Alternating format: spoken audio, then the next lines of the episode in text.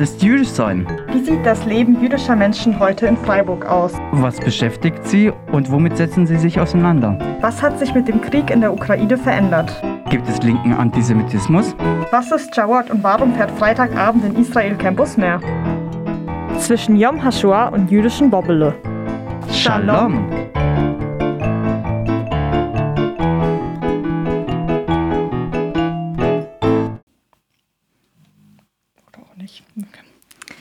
Hallo und herzlich willkommen zu unserer zweiten Sendung der Sendereihe zwischen Yom HaShoah und jüdischen Bobbele. Ja, hallo auch von meiner Seite. Unsere Sendereihe hat zwei Verantwortliche und zwar ist das die Silvia Schliebe von der jüdischen liberalen Gemeinde in Freiburg und mich, Julian Schepper. Und heute im Studio für euch sind Sascha und auch der Julian. Und in der letzten Sendung ging es um die betroffenen Perspektive von jüdischen Personen, die ähm, derzeit aufgrund des russischen Angriffskriegs aus der Ukraine nach Freiburg und Umgebung gezogen sind. Dafür haben wir damit vier Personen, die mittlerweile in Freiburg oder eben in der Umgebung sind, gesprochen. Und heute möchten wir darauf aufbauen. Genau. Und was brauchen wir, um eine vernünftige Analyse zu tätigen? Natürlich ist eine so eine Analyse nur möglich, wenn wir ausreichend über die Vergangenheit wissen.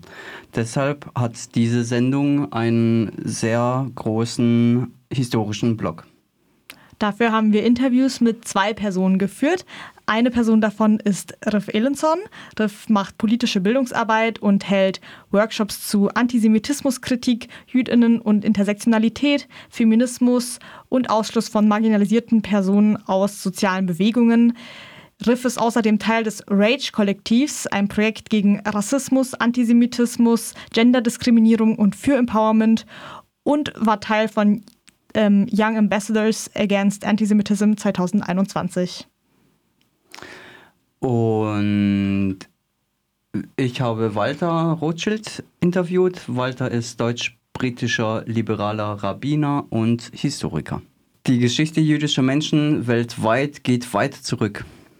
Mit einem Fokus auf die Geschehnisse in Ost- und Mitteleuropa geben uns Riff und Walter Rothschild zunächst einen allgemeinen Überblick über die letzten Jahrhunderte also historischer Hintergrund von Juden oder jüdischen Menschen in der Ukraine ist ewig lang, also schon seit dem 9. Jahrhundert. So klar, die Ukraine gibt es noch nicht mal so lange, aber schon da sind so erste Aufnahmen sozusagen ähm, von, von jüdischen Menschen. In die Frühmittelalter, Mittelalter und Spätmittelalter mehrere Völkerbewegungen. Äh, deswegen sind die Prutzen nach Preußen gekommen und die Bajuware nach Bayern und so weiter. Äh, und einige Juden sind auch vertrieben worden und kamen nach Ost, ostwärts.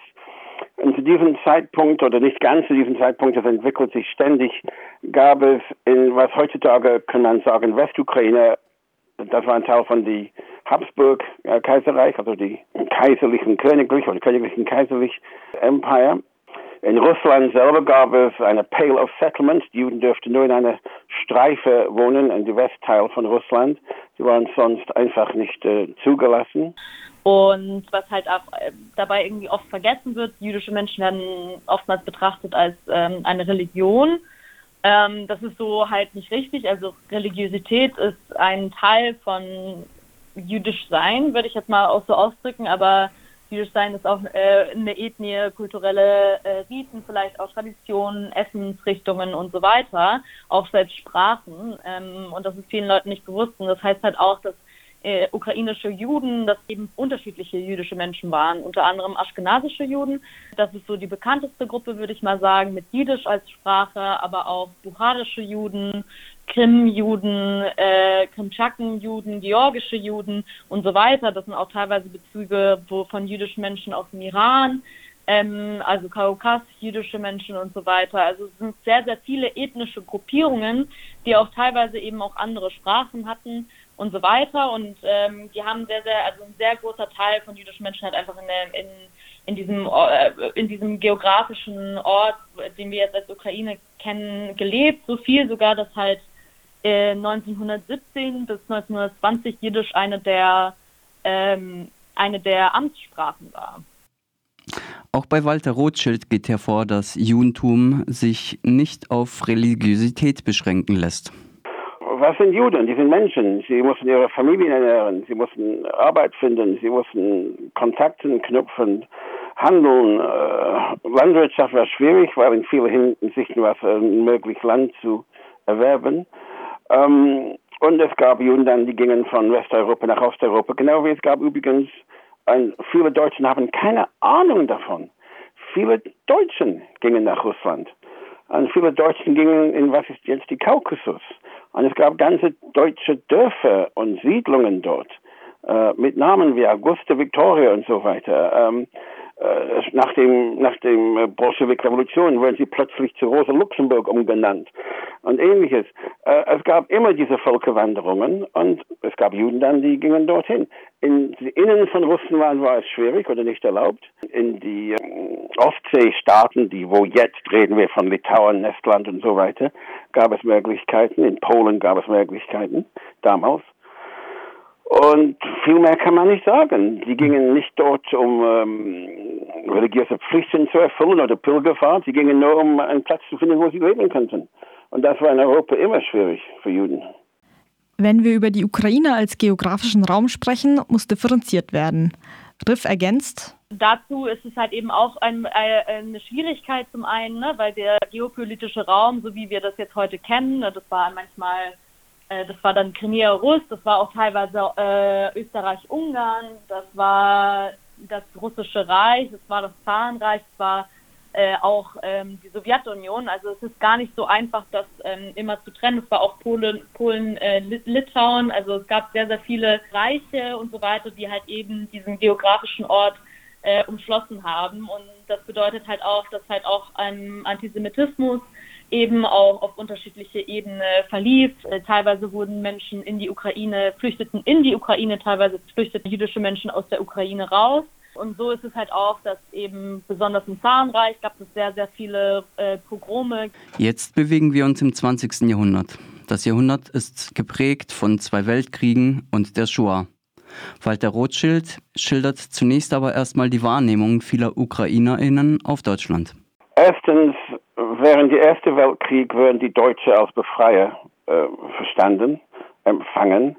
Zivilisierte Menschen aus dem Land von Goethe und Schiller und so, und Bach. Und gegen diese Russen waren sie schon etwas ganz Besonderes. Und sie haben sich relativ gut verhalten. Natürlich gab es, es war Krieg, aber sie haben sich relativ gut verhalten. In den 30er Jahren gab es dann unter Stalin diese furchtbare Aushungern von der Ukraine ja, man hat versucht wirklich die Leute aufzumerzen, ja, durch Hunger.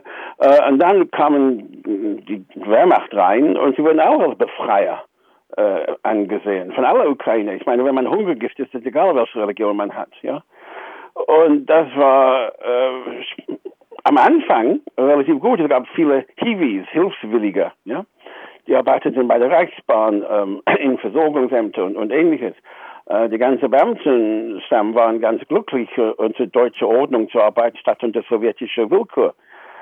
Und dann stellte sich heraus, die Deutschen arbeiten auch nach dem Willkürprinzip.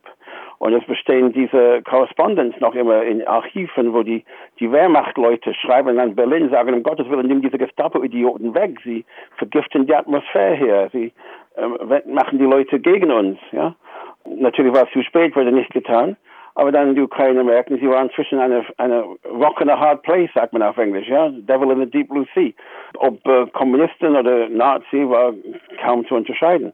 Die einzige kleine Unterschied war, die Nazis waren viel mehr systematisch gegen bestimmte Bevölkerungsgruppen, einschließend kommunistische äh, Beamten und Homosexuellen und Jazzliebhaber und, und Juden und Zeugen Jehovas und so fort. So, in diesem Kontext ich denke, die meisten Juden hatten nicht wirklich gedacht sehr viel über Hitlers Antisemitismus. Sie waren davon geschämt. Es gab sowieso eine sowjetische oder deutsche Pakt, ja. Ähm, man dachte nicht, dass die Deutschen würden nach Osten an, angreifen, nach weiter, nach, nach, Polen war schon Osten, aber nach weiter. Äh, aber immer mit Rückblick, Rücksicht kann man sehen, wie ehrgeizig, wie gierig Hitler war damals war es vielleicht nicht so völlig klar. Walter Rothschild verdeutlicht, wie tief Antisemitismus in Europa saß und dies immer noch tut. Und viele Ukrainer waren sowieso antisemitisch, das ist völlig klar. Es gibt immer diese Debatte jetzt, wie antisemitisch. Die Antwort ist sehr viel. Khmelnytsky war dieser große Held von den ukrainischen Nationalisten, hat diese Pogrome im 1648 oder gegen diese Richtung ähm, hunderte tausend Juden ausgelöscht damals. Äh, grausame Massakers, Brutalität, unfassbar, unvorstellbar Brutalität. Und die Kosaken, es gibt eine Faustregel. Äh, es gibt die Europäer, es gibt die Juden. Und die Juden sind immer Opfer irgendwie. Äh, na, man, man wohnt in einem bestimmten Land ein paar hundert Jahre. Man denkt, man ist hier endlich integriert, dass man ist aufgenommen, dass man hat ein bisschen aufgebaut. Und dann kommt die nächste Katastrophe. Und dann gab es keine Möglichkeit, sich zu retten in vieler Hinsichten. Ich meine, einige, viele kommunistische Parteibeamten oder Juden und anderen versuchen nach Osten zu gehen, nach Sibirien, nach, nach Tadschikistan, nach Taschkent.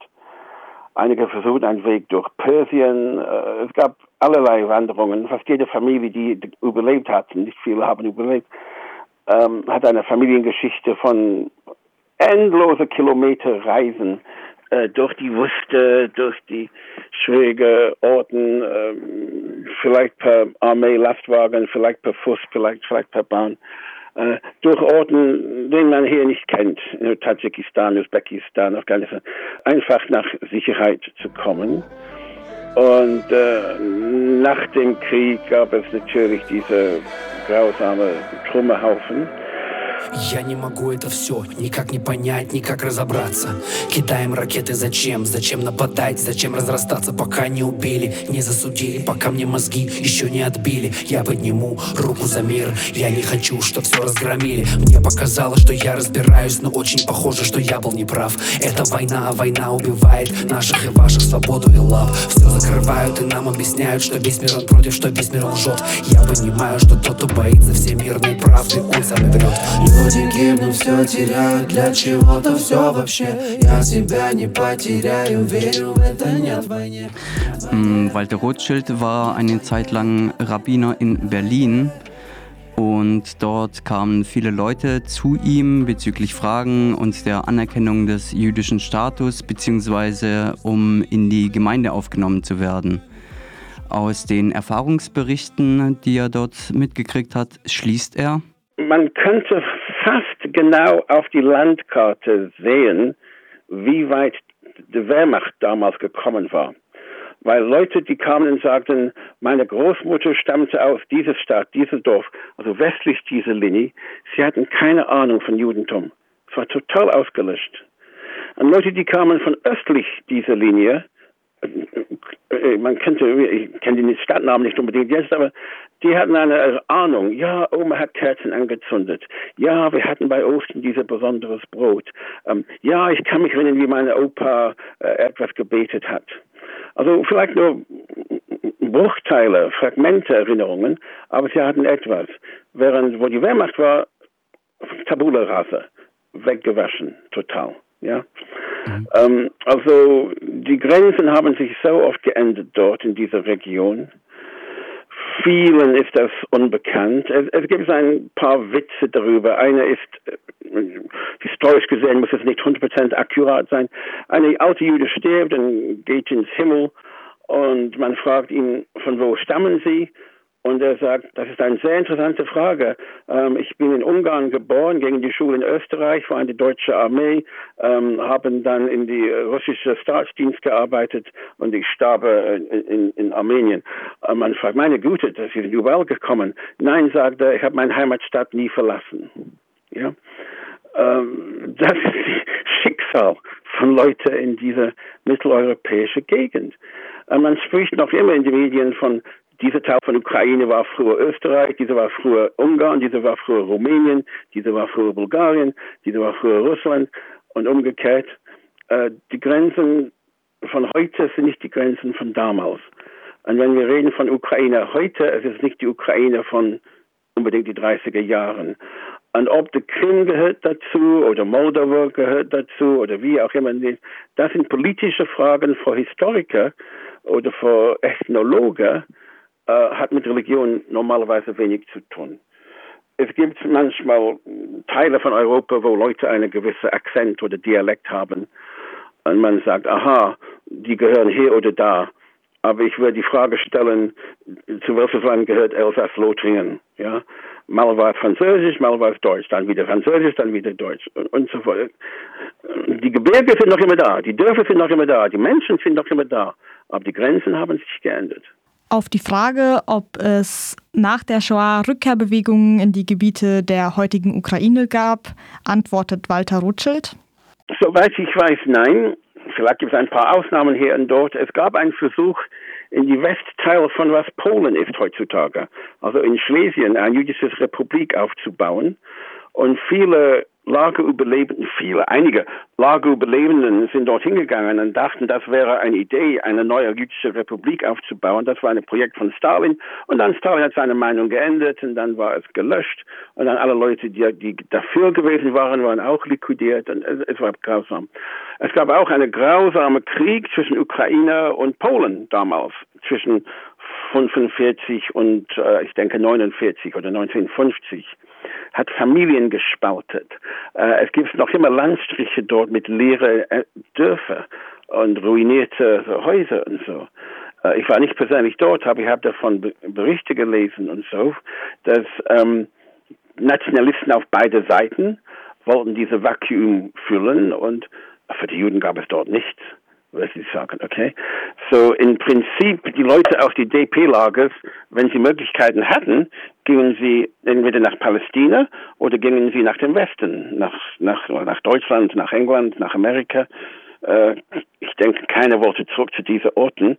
Äh, hier und dort sicher ein paar Ausnahmen, deswegen gibt es noch Holocaust-Überlebenden dort, aber nicht als eine organisierte Bewegung, könnte man sagen. Ja, Man sah dort keine große Zukunft, nicht unter Stalin. Äh, die meisten Menschen heute haben keine Ahnung, wie, wie schlimm es war unter Stalin. Äh, ich, äh, ich lese die Memoiren von, von, von Künstlern und anderen ähm, und, und wie gefährlich es war, einen Witz zu erzählen. Es macht die DDR zu einer, einer Ferienlager eigentlich, ja. Und wenn man sich entkommen könnte, wollte man nicht zurück. Auch Riff erörtert die Geschichte des Antisemitismus in Osteuropa und ergänzt. Es gab halt eben auch in der Sowjetunion dann sehr, sehr viele Pogrome. Es wurde halt sozusagen äh, umgeschrieben. So, also es gab äh, beispielsweise so Regelungen in der Sowjetunion, dass jüdische Menschen äh, nur irgendwie drei Prozent jüdische Menschen an Universitäten dürfen. Das kam erst aus dem Zarenreich, wurde dann wieder aufgegriffen in der Sowjetunion und so weiter. Ähm, und interessanterweise gab es aber halt zum Beispiel sehr, sehr viele, also besonders in der Ukraine, sehr, also waren viele jüdische Menschen Revolutionäre äh, und haben sich aber eigentlich dann auch viel von der Sowjetunion abgewendet und sind in anarchistische Kreise gegangen und haben sogar, es gab sogar autonome Regionen in, äh, ähm, also äh, geleitet von auch jüdischen Leuten, aber auch äh, andere anarchistische autonome Ge äh, Gebiete in der Ukraine. Also sagt, es halt auch immer wieder so einen Moment. Ähm, jedenfalls einer der bekanntesten, einer der bekanntesten Vorfälle in, äh, in der Sowjetunion ist Holodomor. Ähm, das ist ein menschengemachte, ähm, eine menschengemachte Hungersnot. Äh, die hat äh, mehrere Millionen Menschen, äh, besonders in der Ukraine, das Leben gekostet, davon halt auch vielen jüdischen Menschen. Da sind viele jüdische Menschen eben auch geflohen, auch in andere Teile der Sowjetunion, auch nach ähm, äh, Tschetschenien, nach Tadschikistan, Usbekistan, auch nach Sibirien und so weiter. Also es gab halt immer mehr, äh, also viele Verbindungen auch innerhalb der Sowjetunion von jüdischen Menschen. Walter Rothschild geht näher auf die Verhältnisse in der Sowjetunion ein. Es gab diese ethnische Republiken, ja, wie Tadschikistan und politische wie Belarus. Bis vor sechs Monaten, wie viele Leute in Deutschland wussten, es gab einen Unterschied zwischen Russisch und Ukrainisch. Ja? Man denkt immer, oh, die Russen. Man denkt ein großes Block, eine ganze Seite, Blattseite auf die Schulatlas. Äh, man denkt nicht, hier ist ein ganzes Kontinent von der Ostsee bis zum äh, Vladivostok. Ja? Äh, hier ist ein ganzes Kontinent mit so vielen verschiedenen ethnischen Gruppen. Äh, Sprachen, Kulturen, es gibt muslimische, christliche, atheistische Leute dort.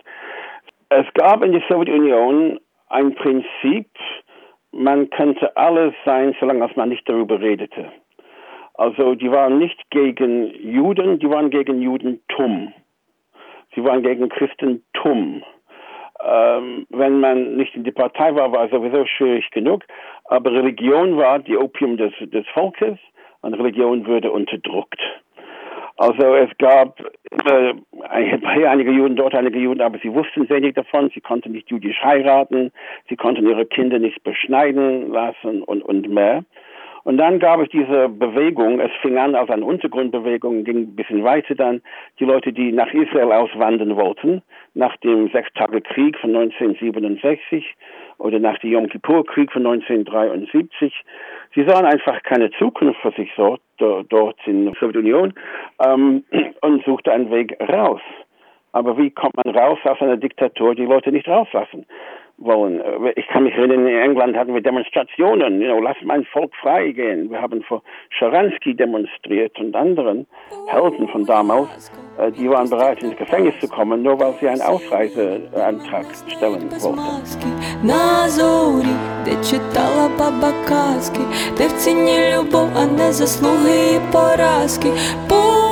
Ласка, відпустіть на Пасху до сім'ї, де мене знають без маски, на зорі, де читала баба казки, де в ціні любов, а не заслуги і поразки. Рідні мої, рідні мої, я знаю, чекаєте в гості. Я вам обіцяла весною, очима моргнула, а вже руда осінь. Рідні мої, рідні мої, я бачу, як вущає коло. Тепер уже менше сільців стоїть біля столу святкового.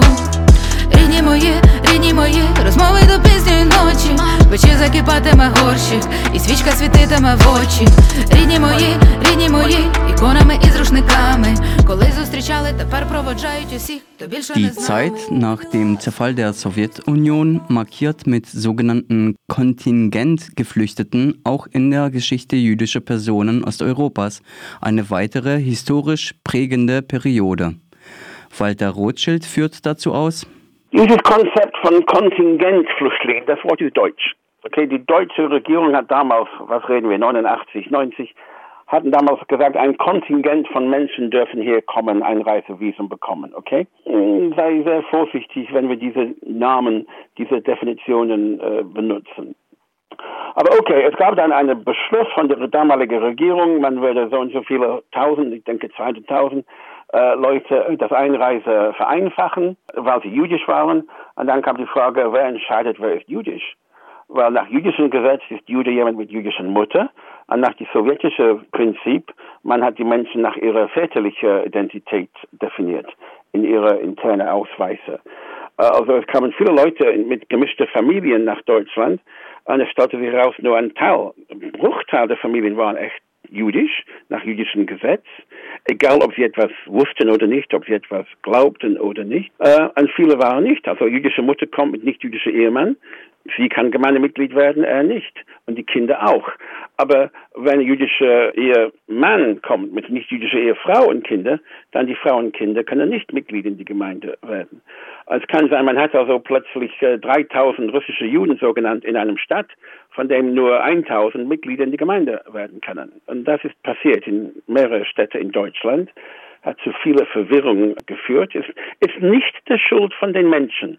Das muss ich ganz laut betonen. Leute bekamen ein Angebot, Leute haben sich gemeldet, Leute haben Anträge gestellt. Es gab die Möglichkeit, aus diesem kollabierendes Land rauszukommen und ein besseres Leben für die Familie zu schaffen. Ich werde es genauso getan haben.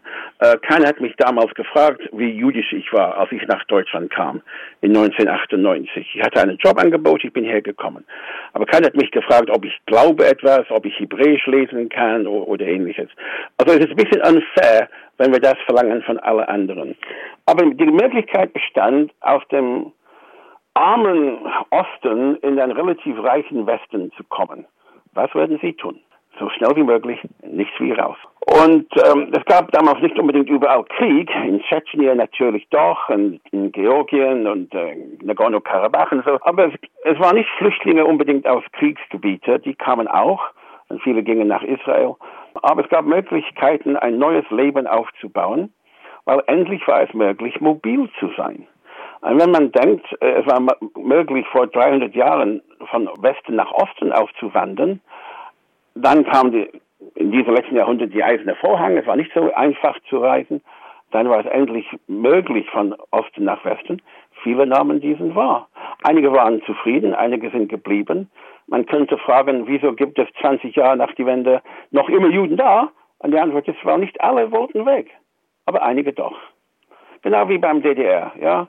Äh, warum ist die Mauer gebaut worden? Weil es gab jede Woche tausende Leute, die von Osten nach Westen gehen wollten. Aber einige sind geblieben, waren zufrieden oder sah ihre Zukunft dort oder hatten Familienverpflichtungen oder äh, egal was. Die Leute sollen frei sein, selber zu entscheiden, wo sie wohnen.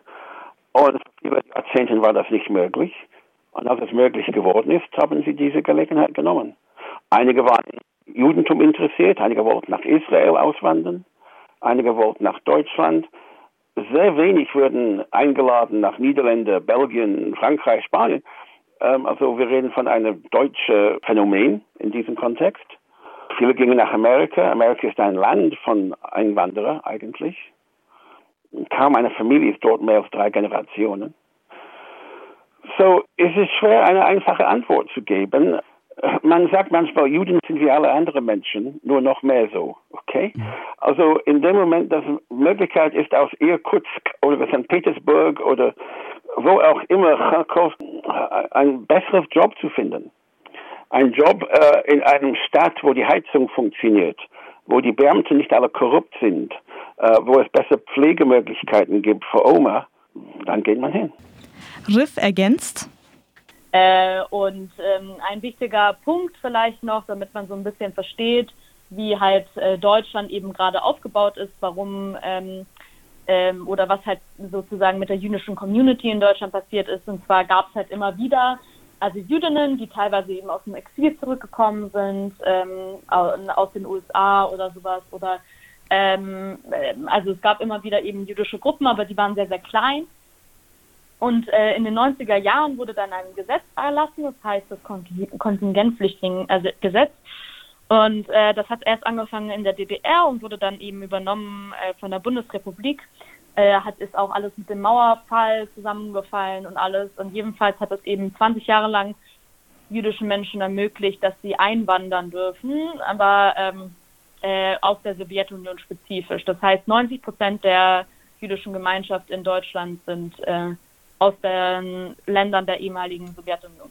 Und äh, dadurch, dass halt eben so ein großer Teil trotz der ganzen Kriege und Verdrängung und so weiter, ähm, äh, ist ein riesiger Teil der jüdischen Community halt immer noch aus der Ukraine. Das ist immer noch einer der jüdischsten ähm, sozusagen Orte auch äh, in, in der ganzen Sowjetunion auch gewesen, aber und bis heute ähm, und eben nicht nur teilweise eben jüdische, also nicht nur, dass man halt dort selber ausgewachsen ist, sondern dass halt vielleicht die Eltern oder die Großeltern dort aufgewachsen sind. Also bei, bei der jüdischen Community ähm, eben aus der Sowjetunion gibt es da sehr, sehr viele Verbindungen dazu und deswegen, das ist ja jetzt auch der Grund, dass halt über 50 Prozent der jüdischen Menschen hier in Deutschland eben eine Verbindung auch zu der Ukraine haben äh, und das äh, natürlich halt auch viel, viel mit ihnen macht. Der historische Abriss zeigt, warum so viele jüdische Menschen einen Bezug zur heutigen Ukraine haben. Viele Leute haben da eine Verbindung zu der Ukraine. Also so ist es auch zum Beispiel in meiner Familie, dass die in äh, Jekaterinburg äh, aufgewachsen sind, aber äh, Verbindungen haben sie zu Belarus und zur Ukraine. Ähm, und äh, so, so teilen das sehr, sehr viele jüdische Menschen, ähm, die eben in der Sowjetunion waren oder aus der Sowjetunion rausgekommen sind. Ähm, genau, und dann gibt es aber natürlich auch, also wurde auch von, äh, von Nazis besetzt, äh, die Ukraine, und da sind halt auch nochmal ähm, eine Million jüdische Menschen getötet worden. Ähm, genau, das heißt, es gibt immer wieder eben auch zu eben, was man heute als Russland versteht und zu dem, was man heute als Deutschland versteht, Verbindungen innerhalb dem, was heute als Ukraine gilt. Es ist Jewish Meantime. Ich bin Silvia. Ich bin Or. Wir müssen mal reden.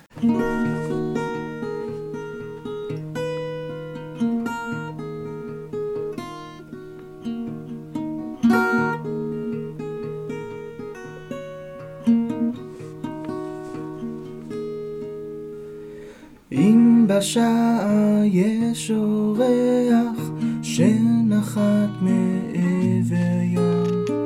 מה נציע לאורח בבואו משם?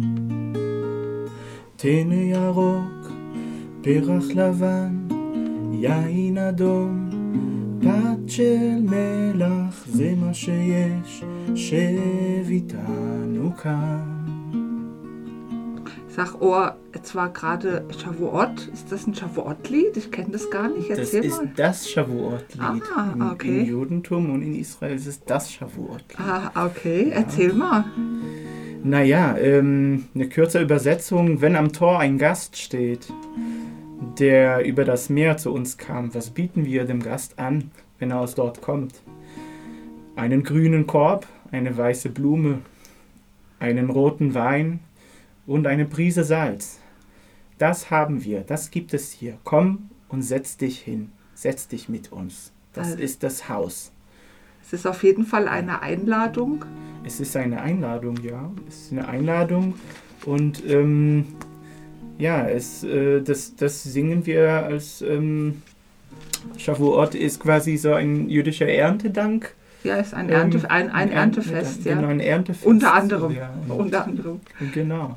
Wie, wie Ja. du, du, du, bist, du bist in Haifa aufgewachsen? Also wie, was habt ihr gemacht? Wie war das, als du in der Schule warst? Als du, wie war Shavuot? Ja, ich bin in Haifa aufgewachsen und in der Grundschule hatten wir, ähm, ich glaube, in, in jedem Jahrgang, in jeder Stufe hatten wir zwei Klassen und man hat sich immer so organisiert in, ähm, in, in einer oder in zwei Nachbarschaften Aha.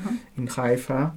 Sind wir dann mit der Schule eigentlich, nee, war, das war nicht die ganzen, äh, nur die, die beiden Jahrgänge, das war die ganze Schule.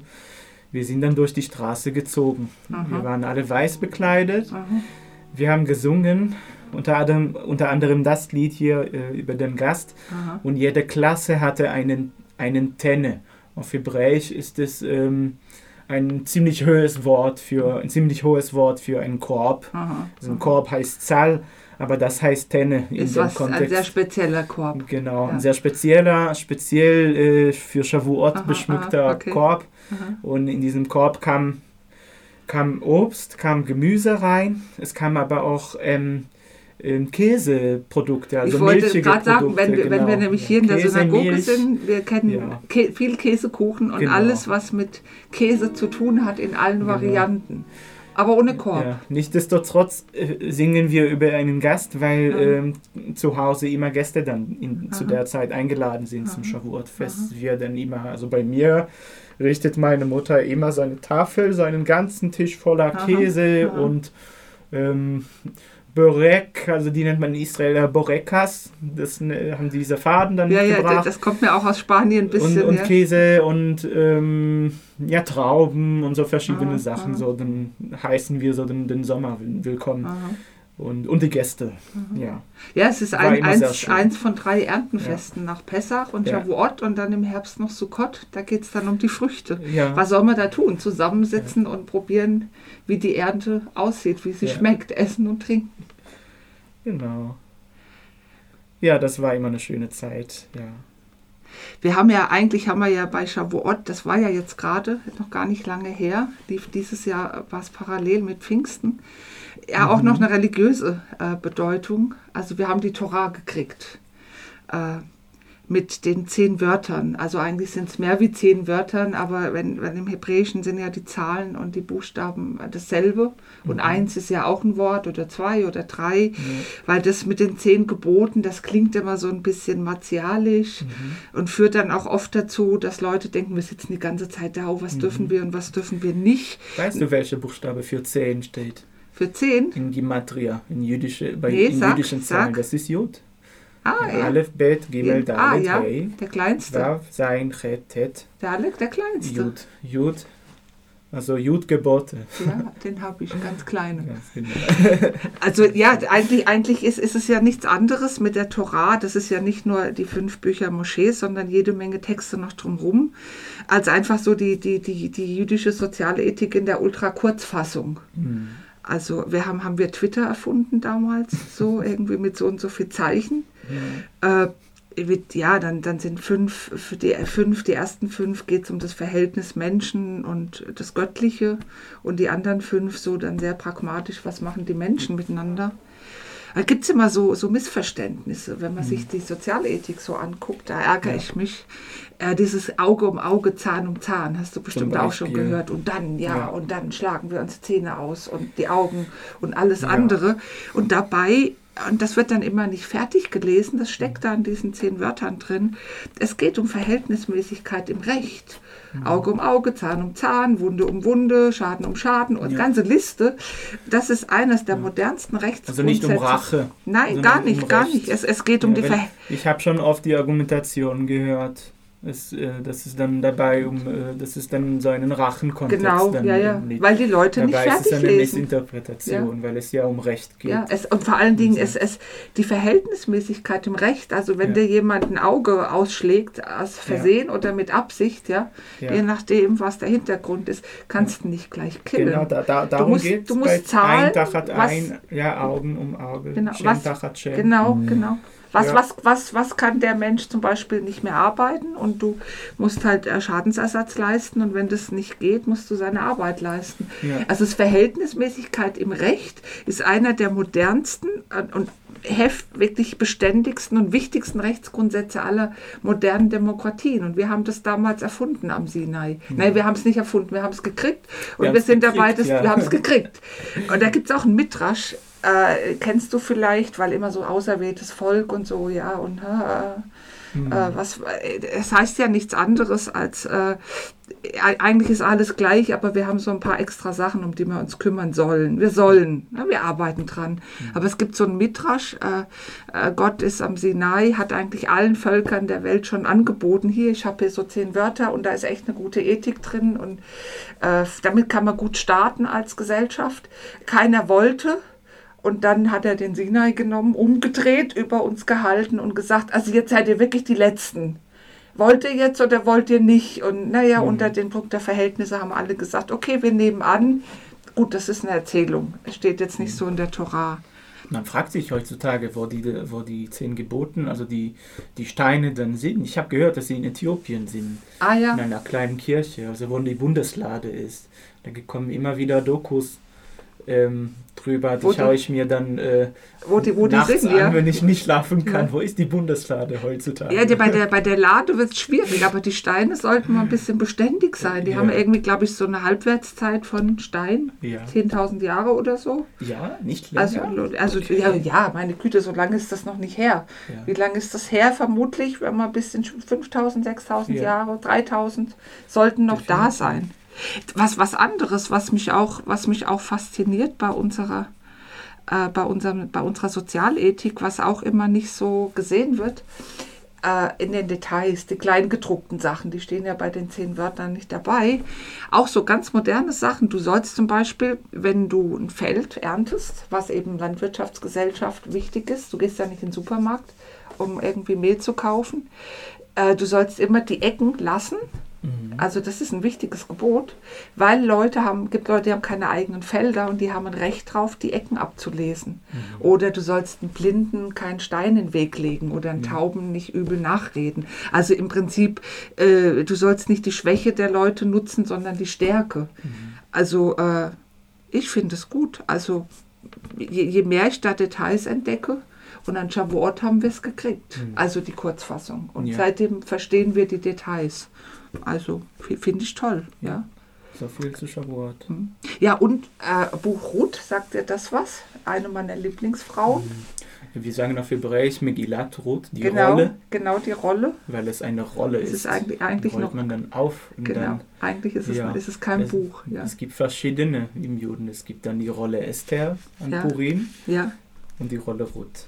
Die ist ein bisschen weniger bekannt. die ist ein bisschen weniger bekannt, aber es ist eine interessante Geschichte um Flucht, um Identität, um Integrität, um eine Frauenfreundschaft. Ruth und ihre Schwiegermutter, um äh, auch um die Entwicklung von Resilienz. Also Ruth entscheidet sich ja, äh, nachdem die Familie und ihre Schwiegerfamilie wirklich von der Tragödie betroffen wurden, in der Fremde, also nicht zu Hause. Und Frauen damals, so ohne Männer, hatten mitunter ein schweres Leben und die Schwiegermutter wollte wieder nach Hause. Und Ruth geht mit, obwohl halt, äh, naja, so eine Reise damals so quer, halb durch die Wüste, durch die Berge, Da waren die Überlebensmöglichkeiten schwierig. Mhm. Also es war echt eine schwierige Zeit. Ja. Und jetzt Da irgendwie es keine Autos, keine Autos, nee. Also ich keine will jetzt Klimaanlage. keine Oh Klimaanlage. Gott. nee, keine. Und, und es gab Überfälle regelmäßig. Und Frauen, ja, also. Aber es ging gut Ja. aus. Es ging gut aus. Jetzt heute, ich will es jetzt nicht direkt mit, einer, mit der Kriegssituation zu vergleichen, die wir jetzt haben. Aber äh, es hatte schon ähnliche Härten. Ja, wenn ich überlege, so viele Frauen kommen hierher aus der Ukraine. Männer können nicht äh, wegen, der, wegen der Wehrpflicht. Ähm, und sind hier, ja, und, und, äh, und müssen sich orientieren. Manchmal erinnert mich das an diese Geschichte äh, von Ruth, die an Shavuot gelesen wird. Und du hast auch noch Ja. mal ein Lied, gell? Ich habe noch ein Lied, ähm, da was mir vor ein paar Tagen dann auch ähm, im Zusammenhang mit dem Krieg aktuell ähm, eingefallen ist. Du kennst Lea Goldberg, oder? Eine der wichtigsten ähm, Frauen, finde ich, überhaupt, ähm, die so, zu, man so über jüdische Geschichte oder ja, jüdische Geschichte, die eher der, der modernen Zeit gehört. Ach, wir haben durch die ganze redet, Geschichte dann, sehr ähm, fitte Frauen. Ja, also ist egal, eine wo du guckst. gewesen. Mhm. Sie hat ähm, sehr viele Lieder geschrieben, ähm, war eine ähm, ja, lituanische Gesch äh, Gedicht äh, Dichterin, Mhm. hat dann ein Lied ähm, während des Zweiten Weltkriegs geschrieben, es heißt Om Nam. Stimmt es? Mhm. Stimmt es, dass es noch Tagen kommen werden, Tagen der Verzeihung und der Gnade, du wirst auf dem Feld laufen, wie ein schlichter Wanderer, und dein Fuß, dein Fuß wird die kleinen, mh, wird von den kleinen Blä Blättern ähm, gestreichelt. Und die Roggenstängel werden dich dabei ähm, stechen, aber ihre Stiche, ihre Stiche werden süß sein. Mhm. Ne? Und man darf wieder lieben. Man darf wieder leben. Und du wirst da einfach auf dem Feld laufen. Das, ist, Heißt- ein, das, ist ein gutes Lied Ja. für, für Schabbat, weil eigentlich, ja, Schabbat ist ja so ein Ausblick auf die kommende Welt. Ja. Äh, jetzt ist bald wieder Schabbat. Shabbat Shalom, Ohr. Shabbat Shalom, Silvia. Spiel mir noch mal das Lied. Mach ich.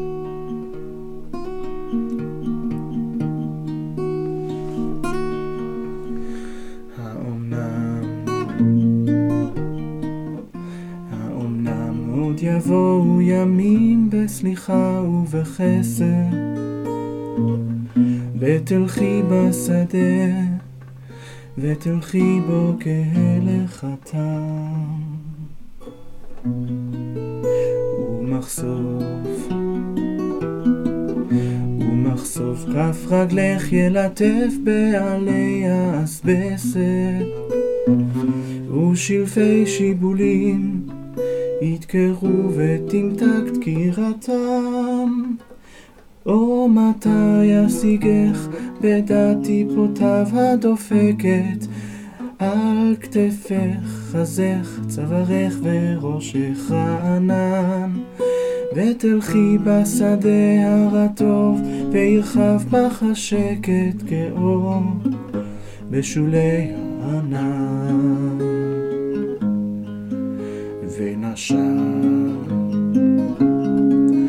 ונשמת את רוחו של התלם נשום ורגוע. וראית את השמש בראי השלולית הזהוב. ופשוטים הדברים וחיים ומותר בם לנגוע.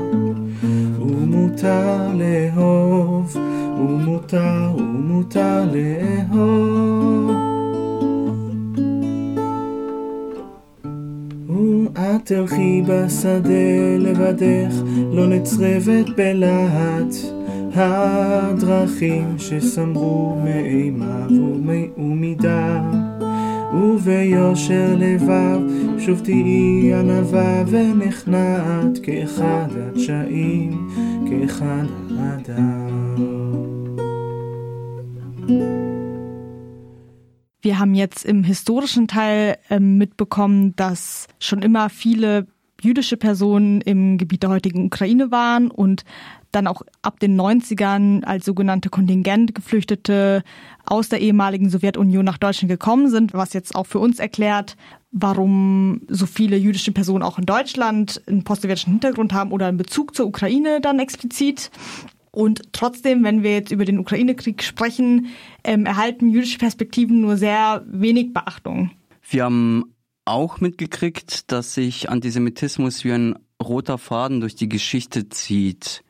Dieser rote Faden hat aber immer noch kein Ende. Es gibt Leute, die andere Leute hassen, egal was sie tun und wer sie sind. Sie hassen andere Leute, weil sie eine andere Religion haben oder eine andere Art von die gleiche Religion. Katholiken hassen Protestanten, Sunniten hassen Schiiten, andere Hautfarbe, andere Haarfarbe, andere Sprache. Deutschen haben Deutschen gehasst, weil sie waren auf die andere Seite von, von, von dem Vorhang, von der Mauer. Es gibt Antisemitismus. Es gibt Antisemiten unter die Zuwanderer, unter die Flüchtlinge und unter die Leute, die ihnen empfangen hier in Deutschland. Ja, es gibt's. Was kann ich dafür tun? Äh, es ist hoffnungslos. Ja, man hat über Jahrhunderte nichts gelernt. Ich denke nicht, man wird sehr viel lernen jetzt. Es gibt natürlich auch heutzutage diese merkwürdige Situation, wo es stellt sich heraus, ein Drittel fast von dieser hochgebildete, hochzivilisierte westeuropäisches Land glaubt nicht in Impfungen, glaubt nicht in Wissenschaft, glaubt, dass Leute aus dem Weltall alles kontrollieren oder, oder die Microsoft kontrolliert alles und, und solche Blödsinn, ja. Äh, und dann stellt man die Frage, wie kann man wir uns Homo sapiens noch nennen? Ja, sind wir wirklich vernünftig, rational? Nein, wir sind es nicht. So Antisemitismus passt in diesen traurigen Muster sehr gut, würde ich sagen.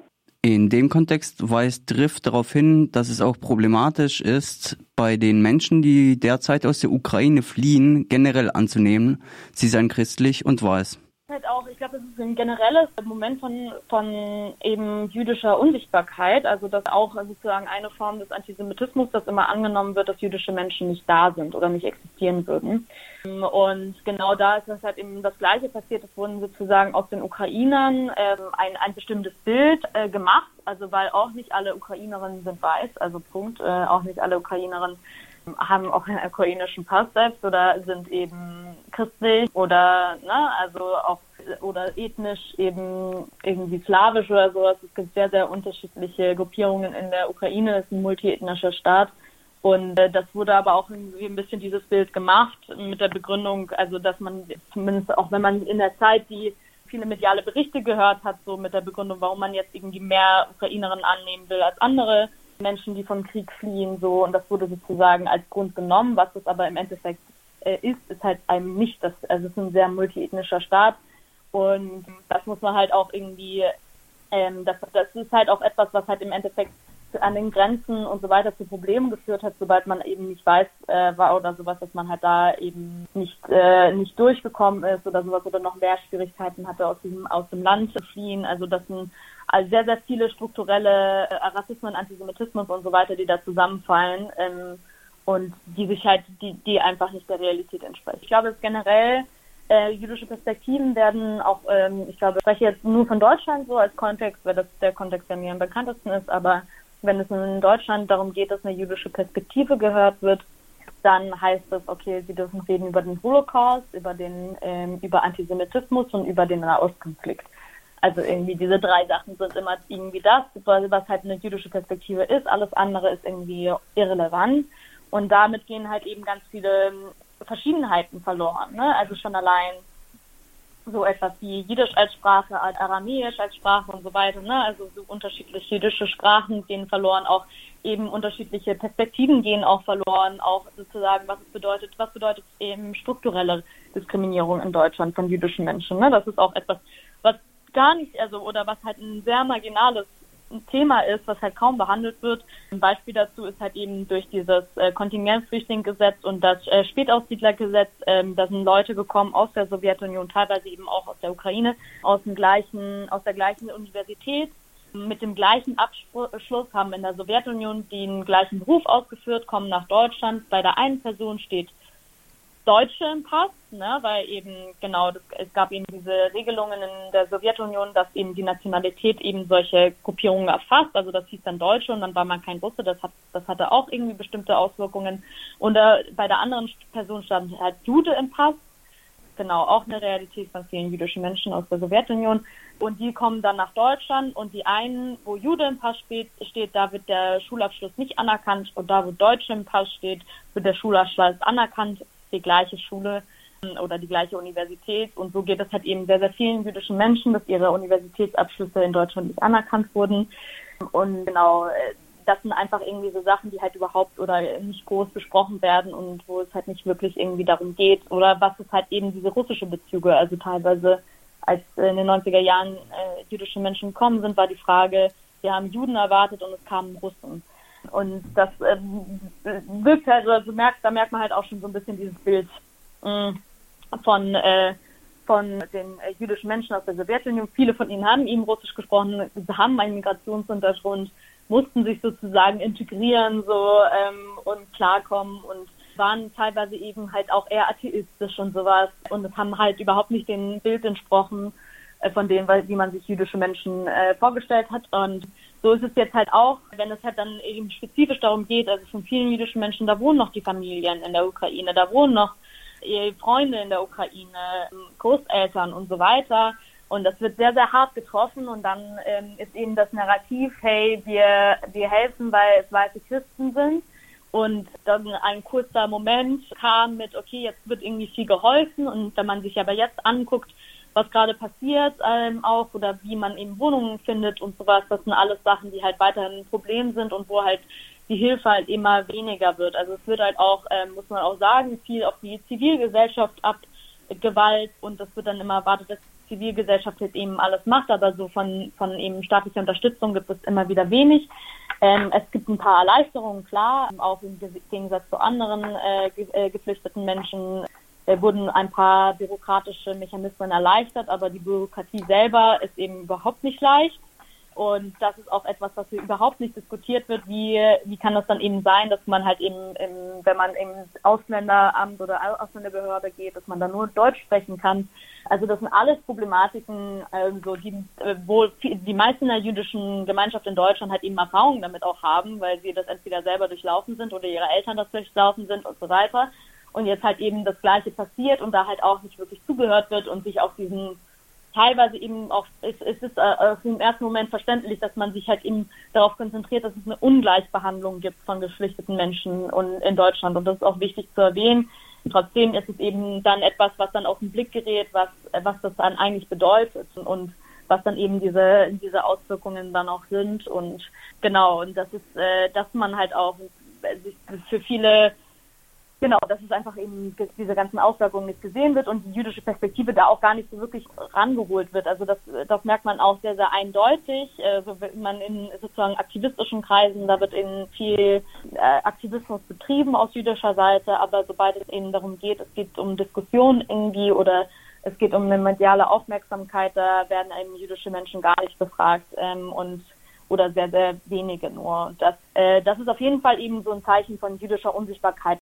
Riff nennt den Begriff des Gedächtnistheaters, der von Michael Bodemann geprägt wurde und das ist etwas, was halt sozusagen spezifisch auf den deutschen Kontext äh, gesetzt wird, äh, wo es dann eben darum geht, dass dass jüdische Menschen nach dem nach der Shoah, also nach dem Holocaust eben eine bestimmte Rolle in Deutschland einnehmen sollten, dass man eben ein positives deutsches Nationalbild wiederherstellt. Ähm, und das, dafür müssen sie halt sozusagen in Deutschland leben, dass man halt eben sagen kann, hier ist ähm, jüdisches Leben und hier blüht jüdisches Leben und das ist ein Geschenk. Genau, und also das ist ein Geschenk, das nach eben den ganzen Taten im, im Nationalsozialismus jüdisches Leben wieder blühen kann. Aber was es dann halt spezifisch bedeutet oder wie man jüdische Menschen dann eben oder ihnen die helfen kann, eben bei so solchen Sachen wie struktureller Diskriminierung und sowas oder oder halt eben auch zu Antisemitismus oder sowas, dass da da, wenn sich eben jüdische Menschen beschweren oder als etwas zu sagen, was halt außerhalb dieses Bildes passt, so ähm, von dieser positiven, diesem positiven Nationalverständnis, dann wird es immer schwierig. Dann wird es etwas, was halt äh, überhaupt nicht ähm, auch dafür eingeladen wird, nicht gehört wird und so weiter. Und genau, und jüdische Menschen machen eben nicht nur, sie sprechen eben nicht nur über jüdische Themen, sondern sprechen über sehr, sehr unterschiedliche Themen aus einer jüdischen Perspektive, dann natürlich auch oft und das ist etwas, was halt komplett ignoriert wird ähm, und dann eben nur zu bestimmten Anlässen sozusagen rausgeholt wird, wenn eben wieder ein antisemitischer Vorfall oder sowas passiert ist. Und das macht aber auch natürlich auch was. Das macht was mit dem Bild von jüdischen Menschen als immer Opfer von Antisemitismus so und hindert sozusagen auch eben andere Thematiken, dass man sich mehr mit jüdischen Menschen auch auseinandersetzt mit den Perspektiven, dass man sich halt, dass es ein Austausch ist, ein gegenseitiger und nicht nur eben, hey, es ist eine bestimmte Rolle, die ihr zu erfüllen habt und äh, das macht ihr und sonst nichts. What's up? Guten Tag, Freitag, I'm home, bevor wir beginnen. Shabbat Shalom, I'm your homeboy, alles fresh, alles neu. Habt ihr Fragen an den Juden? Herzlich willkommen. A Jew, ein Jude. Wie sieht der Jude aus? Gibst du ihm einen kleinen Finger, nimmt er sich direkt ein Haus. Woher kommen diese Juden? Warum tragen sie einen Hut? Warum schon wieder dieses Thema Juden geht's in Deutschland gut? Jude dies, Jude das, Jude isst gerne Ananas. Juden kochen kleine Kinder, mach mal lauter den Bass. Jude, Jude, Jude, Jude. Einfach nur ein Wort, aber Antisemitismus ist in Deutschland Sport. What? Jude, Jude, Jude, Jude, Jude, Jude, Jude, Jude. Jude, Jude, Jude, Jude, Jude, Jude, Jude. Jude, Jude, Jude, Jude, Jude, Jude, Jude. Jude, Jude, Jude, Jude, Jude, Jude, Jude, Jude. Jude, Jude, Jude, Jude, Jude, Jude. Jude, Jude, Jude, Jude, Jude, Jude. Jude, Jude, Jude, Jude, Jude, Jude. Jude, Jude, Jude, Jude, Jude, Jude. Alle Anti-Allesismus. Deutschland 21 ist purer Genuss. Keiner kommt klar, alles Fake News, alles schreien, keiner hört und bald ist Schluss. Schluss mit lustig, mit Integration. Wenn es hier so weitergeht, gibt's bald eine Explosion. Wechsel mal die Perspektive, Wallah, schwör, das tut uns gut. Schau den Menschen einfach an, scheiß auf Herkunft oder Blut. Jude dies, Jude das, Jude ist kein Ananas. Juden haben kleine Hörnchen, mach mal lauter den Bass. Jude, Jude, Jude, Jude, einfach nur ein Wort, aber Antisemitismus ist in Deutschland Sport. What? Jude, Jude, Jude, Jude, Jude, Jude, Jude, Jude, Jude, Jude, Jude, In den Gesprächen mit Riff und Walter Rothschild wird deutlich, dass die aktuelle Situation nicht in ihrer Komplexität betrachtet wird und dass es eine tiefergehende Auseinandersetzung mit den verschiedenen Perspektiven braucht, unter anderem eben auch mit jüdischen Perspektiven auf den russischen Angriffskrieg. Und für Riff ist es in diesem Kontext wichtig, dass dass es auf jeden Fall wichtig ist, dass man versteht, dass eben diese Geschichte auch sehr, sehr lang ist, ähm, sehr unterschiedlich ist und damit halt auch ähm, so verschiedene Vorstellungen von der Ukraine, aber auch von, von jü- jüdisch sein und halt auch von den umliegenden Ländern dann besteht. Genau, und es ist halt eben wichtig, diese Nuancen auch zu erfassen. Walter Rothschild betont am Ende unseres Gesprächs, dass er auch Historiker sei und nicht nur Rabbiner. Er beendet unser Gespräch mit einem Appell. Das heißt, ich möchte gern, dass die Deutschen endlich lernen ein bisschen Geschichte. Weil die meisten wissen sehr wenig Geschichte. Äh, die meisten Deutschen haben keine Ahnung von der Geschichte von Danzig äh, zwischen die Kriege oder Elsass-Lothringen oder Eupen Malmedy auf die belgische Grenze oder die ganzen Geschichten äh, in, in Ostpreußen und, und Schlesien und Sudetenland, die Beziehung zu Österreich oder Ostmark, wie es hieß nach einer bestimmten Zeit. Sie haben keine Ahnung. Sie lernen das nicht in die, in die Schulen. Sie haben keine Ahnung von was wirklich passierte in die DDR. Es ist jetzt schon lang genug weg, dass man könnte theoretisch offen darüber reden. Also meine Bitte an alle Zuhörer, Zuhörerinnen wäre, lesen Sie etwas, lernen Sie ein bisschen und dann haben wir einen Kontext. Weil die Welt ist nicht letzte Woche begonnen worden. Ja, die Leute, die jetzt äh, ihre bestimmte Gefühle haben, Familiengeschichte haben, Ideologien haben, ihre eigenen Stammbäume haben, das geht alles weit, weit, weit zurück. Und das muss man wahrnehmen. Damit sind wir auch schon am Ende dieser Folge und ja, wie ihr bestimmt sehen könnt, ist das ein sehr, sehr großes Thema. Mhm. Und uns ist bewusst, dass es viel zu viel ist, um alles in eine Stunde zu packen. Wir hoffen aber trotzdem, dass wir vielleicht zumindest einen Ansatz für eine Analyse geben konnten, um zu verstehen, was für Auswirkungen der russische Angriffskrieg für viele jüdische Menschen hat und auch zwei jüdische Perspektiven jetzt auf die Auswirkungen geben konnten. In der nächsten Folge von Zwischen Yom HaShoah und jüdischen Bobble beschäftigen wir uns mit der jüdischen Identität und gehen der Frage nach, was bedeutet es eigentlich, jüdisch zu sein? Was ist jüdisch sein? Damit bedanken wir uns bei euch, dass ihr zugehört habt. Wir würden uns freuen, wenn ihr in 14 Tagen auch wieder einschaltet. Und bis dahin macht's gut und Shabbat Shalom. Shabbat Shalom. Zwischen Yom HaShoah und jüdischen Bobbele. Die Reihe ist Teil des Projekts Bündnis und Bildung gegen Antisemitismus und gefördert durch die Landesarbeitsgemeinschaft Offene Jugendbildung, kurz LAGO. Shabbat Shalom.